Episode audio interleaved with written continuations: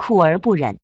问题：我和女朋友还有四十多天就要结婚了，但是我失去了结婚的信心，想分手。大家觉得我们结婚的成功率大吗？看了下题主自己答案里补充的内容，尤其是能把女方的话原样贴上来，这提问很有诚意。尤其是这些话里面有些问题很典型，并不是只适用于你们这个情况。那么我说几句。第一个问题是你自己这个心结，结婚就预期一定要白头到老，如果没有这样的把握，就不愿意结。这个想法你必须放下，因为只要你坚持这个想法。逻辑上就只会有一个答案，就是不结。任何事情如果要求只有绝对有把握成功的前提下才能做，答案都一定只能是不做。世界上根本没有所谓绝对把握这回事，因为世界永远不会受人控制。做一件事是只要这件事有可能做成就已经可做，有逻辑上可见的成功概率，有无论成败都值得一做的理由，有足以保证成故欣然办一喜的安排。满足这三个条件，一件事情就绝对可做。满足了这三个条件，决定做这件事就无所谓错误可言。你得到的只会是一种收获或另一种收获。即使他没有达到你的首要目标，他也一定会对你有很多其他的帮助，成为一个正确的错误。你要做的不是去犹豫再三，反复确认会有多少胜算，这一点对方给不了，网友给不了，父母给不了，马云也给不了。更不会在你自己手中，这甚至不是结婚这一件事的问题，而是你人生中的所有事都不能适用于这个决策逻辑。人之所以会相信妙算决胜论，是因为在思想上做了弊，一部分这样决策的事情其实根本就失败了，但是因为后果很小，比如看有把握的去看电影，结果遇上停电没看成，而被忽略了，没有计入失败案例之中。一部分失败不能忽略。但是在事后总结时，总是将失败原因总结为错误的估计了成功率，轻视了失败概率。这总结对不对？逻辑上是对的，但是在实践上没有真实的指导意义，因为你永远不可能做到在事前正确的估计失败概率。这是一种类似于做错了题，永远怪自己不够认真似的庸俗惰性归因法。将原因归结到人无法改进的问题上，本质上是在拒绝面对真正的问题。结论往往万能，而且政治正确。要不是他政治正确到没人能说不对，也达不到搪塞过关的目的。但毫无意义。这只是一个社会在面对过于艰难的问题时的调试机制 （coping mechanism）。这种机制不是为了解决问题。而只是为了不让解决不了的问题将整个机器卡住而暂行的敷衍，但它无意间对人类自己的思维范式造成了深刻的影响。你要摆脱这样的影响，因为它本来就不是为个人生活幸福设计的。不要把问题的焦点放在如何确定概率上，而应该放在如果失败，则如何管理失败的负面影响，以及如何亦有所得的策略设计上。前者没有答案。只有后者有答案。第二个问题就是，你们现在还不够成熟，其实还无法承受婚姻这种长期关系的要求。具体来说，有两个迹象。第一个是那个房子问题，这个问题有两个要害，你们似乎没有怎么考虑过除了这两个方案之外的其他方案。其实并不只存在这两个方案，我感觉你们的经济条件都并不差劲。有你列举的一线市中心全款房产，应该并不算窘迫，可选择余地应该不至于如此的狭窄。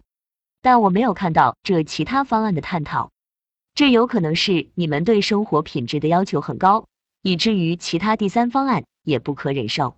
但无论如何，你们在这类重大问题上的处理方式非常刚性，这是一个不成熟的信号。还是说，无论发生什么，不搬家这条绝对。永世不移。如果连三年后到底住哪里会更方便都不能预料和确定，对于现在的地址的执着的意义何在？你们想过吗？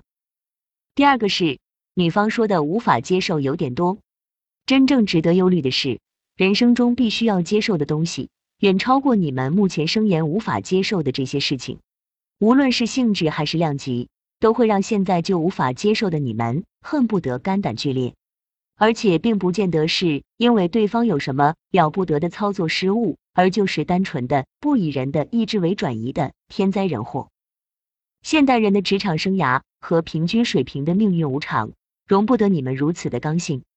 这不是结婚才会发生的问题，而同样是人生本身的问题。显然，你们还没有养成这样的柔软度。这个柔软度首先要靠策略的灵活性，也就是智慧来打底，然后要靠对生活待遇的可接受范围大来打底。打个比方，就是先要成为杂食动物，什么都能吃，而不是只能吃建竹叶子，还要能接受必要的时候少吃点，或者干脆饿两天。有这种柔软度，人才容易达成妥协和共识，而且共识也达成的轻松愉快。并不耗费太多心力，需要太多心理努力，于是对方也就不会因为你的妥协而被你记上欠我一辈子的幸福这种债务，这关系也就不容易变成两角债关系，后者势必会陷入到底你欠我多还是我欠你多，扣完了之后到底谁有余额的无限循环。目前来看，你们在产生新解决方案的探索力和接受次好的结果方面似乎积累不足。不过这个问题你们不必纠结，只要你们看明白了这个道理，观念一转就会有新手礼包。因为只要你们自觉的认同要往这方面努力，你们的表现就能马上好过还没有这意识的时候。但是要记住，做这个转变不是为了对方，而本身就是为了自己。不要把债记在对方身上。最后来说积极的方面，积极的方面在于。尽管看起来有这么多矛盾，而且看得出来已有怨气，但在叙述中终究有克制住定性为口味不同、追求不同、文化差异，而没有定性为人品问题、道德问题，而且双方都表达了不舍之意，所以这不但不是坏事，反而是一件有希望的好事。发生了这个程度的分歧是一种尝试，是一种今天不会出，明天也会出的上半集。真正的要害。在于双方在这个节点上是选择想办法，还是选择定罪。